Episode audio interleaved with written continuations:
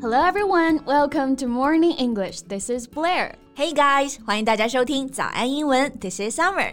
Summer, do you know any high quality British TV series to watch recently? I'm running out of shows. Oh, running out of shows. You mean you don't know what to watch? right. 我最近就是剧荒了嘛，剧荒就是没剧看了，run out of shows. So I'm asking Summer if she knows any good British series. 而且你很想看英剧，对吧？对，British 是英国的，所以呢，英剧就是 British TV series。那经典的英剧啊，比如有《唐顿庄园》（Downton Abbey），然后最近又火起来的《黑镜》（Black Mirror）。These are all highly recommended. Mm, I know that type. Intense, thrilling with the historical setting and some elaborate plots.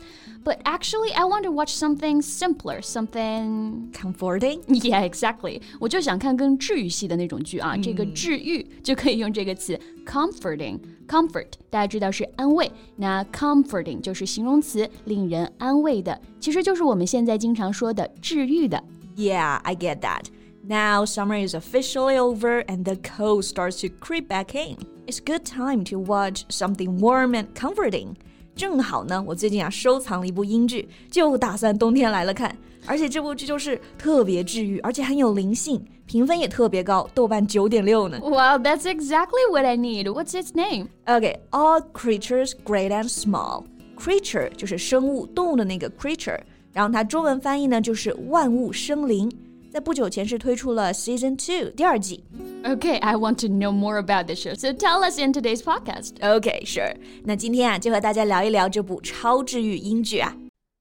在节目的开始，给大家送一个福利。今天给大家限量送出十个我们早安英文王牌会员课程的七天免费体验权限，两千多节早安英文会员课程以及每天一场的中外教直播课，通通可以无限畅听。体验链接放在我们本期节目的 show notes 里面了，请大家自行领取，先到先得。Okay, so what's the show about? Does it have many beautiful and smart creatures to make the show comforting? No, on the contrary, the creatures in the show are not as elegant or intelligent as you may think. Actually, they're farm animals like chicken, duck, pig, bull, and goats. 啊，原来名字里面的 creature 指的是农场上的动物啊，嗯、就是家里饲养的，比如鸡呀、牛羊、猪等等啊。对。But why are they great? Okay, so the main character is a vet. After college, he went to a farm to treat animals.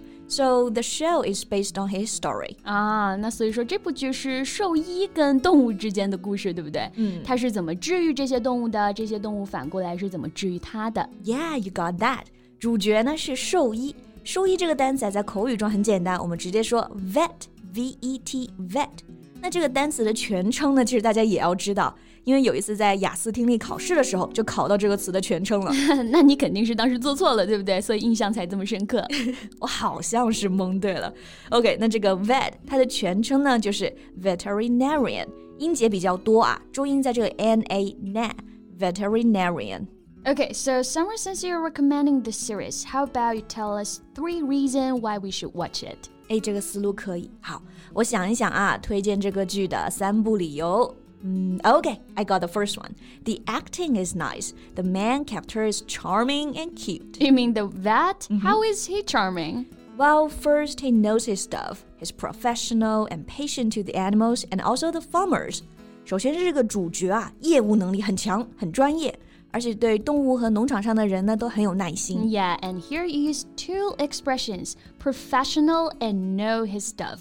We all know the word professional 这个词的意思就是我们说的非常专业的啊。其实大家口语里面呢也会经常用到，但其实呢口语当中更简单、更地道的表达可以直接说 know one's stuff。对，这个 know one's stuff 字面意思是说，哎，知道自己的事情。 其实就知道自己在做什么，是很专业的。He knows what he's doing. Right, and for those living on a farm, animals are of great importance. They feed the animals, spend a lot of time with them, and also rely on them to make a living. So if the animals get sick, they really need a good vet. Exactly. And this show was set back in 1930s. 这部剧的设定时间是在二十世纪三十年代。那那个时候，农场上的人和动物的关系啊，那是更加密切的。 所以专业的兽医很重要。而且呢，这个兽医他是专业学院毕业的嘛，和农场上的人啊，他们治病的观念和方法就不一样，所以看他治病就很好玩。I see. So it must be fun to watch them arguing about how to treat the animals. 对，哎，讲到这个 farm animals 农场动物啊，贝贝你怕它们吗？比如牛啊、鸡呀、啊。no, I'm not afraid of them because in the countryside, if I see them, I just walk around, stay away from them. so you are afraid of them? Hmm, maybe a little. I don't want to be kicked or pecked. 我其实就是害怕被他们踢到或者是啄到，尤其是鸡啊，可能还会飞起来啄我。那这个踢到就是 get kicked，被鸡啄就是 be pecked。Sounds like you have some bad memories. okay, so in the show, the first day the vet came to the farm, he got kicked by a horse right in the face. 这没点功夫都当不了兽医了啊！第一天去农场就被马踢了头吗？对，还有各种类似的、啊，被发情的母牛追，被猪顶。所以你看，乡村里呢，不仅仅只有万物静好，其实呢还野性十足。so the show is like a window to see the countryside without any filters. 对。 看这个剧啊，就让我们看到呢乡村生活最真实的那一面，不带滤镜。但是呢，这部剧的设定又是几十年前英国的约克郡的乡村，哇，那里的风景真的也是绝美。It was set in a sleepy, beautifully preserved town in the 1940s Yorkshire with stunning vistas.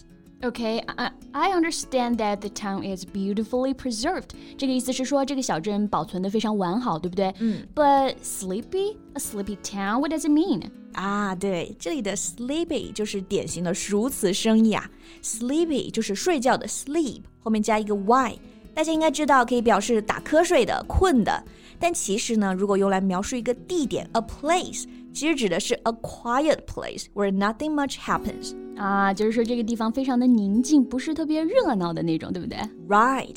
The impossibly green hills roll into an endless horizon, dotted with stone bars and livestock. Wow, I can see why you said the stunning vistas. 风景绝美啊，这个搭配可以说 stunning vistas。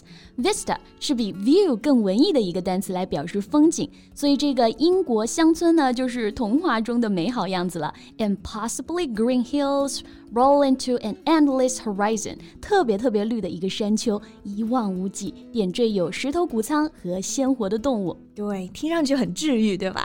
Yeah。所以呢，这个就是推荐看剧第二个理由了。非常真实的乡村生活，也有非常绝美的乡村风光。Well, I don't even need your third reason and I'll watch it right after we finish the podcast. All right. But if I have to say, the third reason will be how comforting the show is. And we've talked about that before. It isn't fast paced viewing with a bit of suspense, and it's an inoffensive family friendly drama. 嗯，就是说这个剧非常治愈，对不对？节奏非常慢。这里的节奏啊，用到了 pace 这个单词，快节奏的 fast paced。 慢节奏的呢，slow paced，也有一点点的悬念，但是是适合大家庭一起看的合家欢啊，a family-friendly drama. Right. It's no better time to watch the show in the cold winter.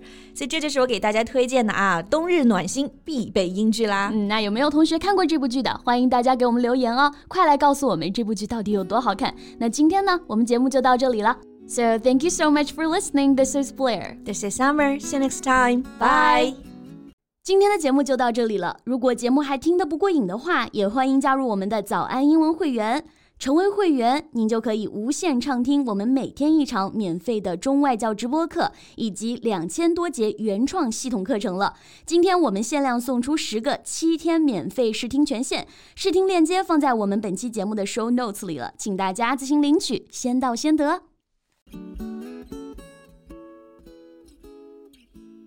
This podcast is from Morning English。学口语就来早安英文。